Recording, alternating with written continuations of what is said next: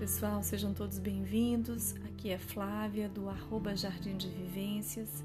Uma semana de muitas reflexões por aqui, uma semana de eleições e uma semana também onde se comemora o Dia da Consciência Negra. E é por isso que eu escolhi o Museu Afro Brasil, um museu responsável pela divulgação artística e cultural.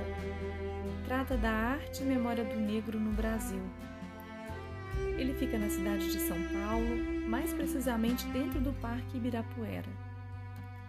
Um museu que retrata como os negros africanos chegaram ao Brasil e como foram escravizados pelos brancos. Um museu que trata da violência e da crueldade que eles sofreram. Segundo o diretor Manuel Araújo, é um museu para relembrar que no Brasil houve de fato o Holocausto.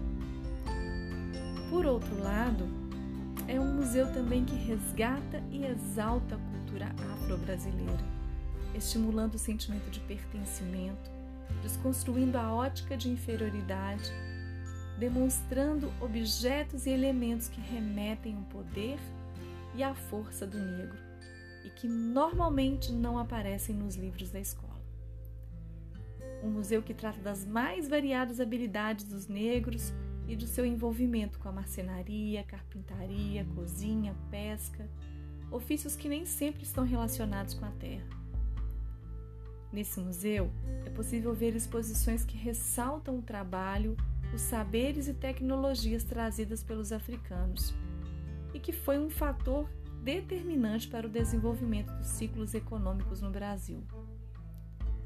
No Museu Afro-Brasil, é possível ver obras de pinturas de viajantes que retratam os diferentes tipos de comida e manifestações culturais, festas, danças, línguas e religiosidade. Parte da exposição trata dos negros que se destacaram no Brasil. Conta a história de atores, atrizes, cantores, escritores, atletas e ainda conta com uma biblioteca com cerca de 11 mil publicações complementares.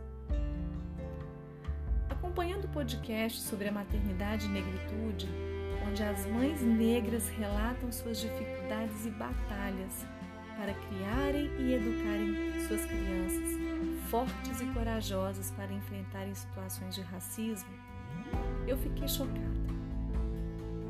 Mães que têm medo do filho ser preso ou morto, confundido com bandido na rua. Mães que deflagram o preconceito e o racismo velado tratam da violência policial, da violência na escola, da desumanização do povo preto. Mães que questionam a representatividade do negro nos livros, na academia, nos espaços públicos da cidade e, por que não, nos museus. Mães que falam de crianças que têm a sua infância roubada, que sempre ficam atrás na escola, não importa o quanto se esforcem elas não são valorizadas e reconhecidas. Crianças que têm o seu acesso dificultado ou negado à cultura, à música, às artes e todo e qualquer tipo de manifestação cultural. Coisas horríveis como essas acontecem todos os dias. Como negligenciar um assunto tão sério? Como olhar para isso, lamentar e não fazer nada? Aqui do meu canto, eu acredito que educar é um ato político. É preciso questionar como a memória e a história do povo negro foi e está sendo construída no Brasil. Como o negro é representado no museu? Como nós, pais, mães, educadores, vamos falar de racismo com as nossas crianças? A partir do que o museu oferece, nós somos convidados ou não a ler o que há em nossa própria vida. O museu pode ser um lugar para conhecermos a nós mesmos e aos outros. O Museu Afro Brasil me parece ser um bom lugar para dialogar com as crianças a respeito dessas questões. Fica aqui então essa dica.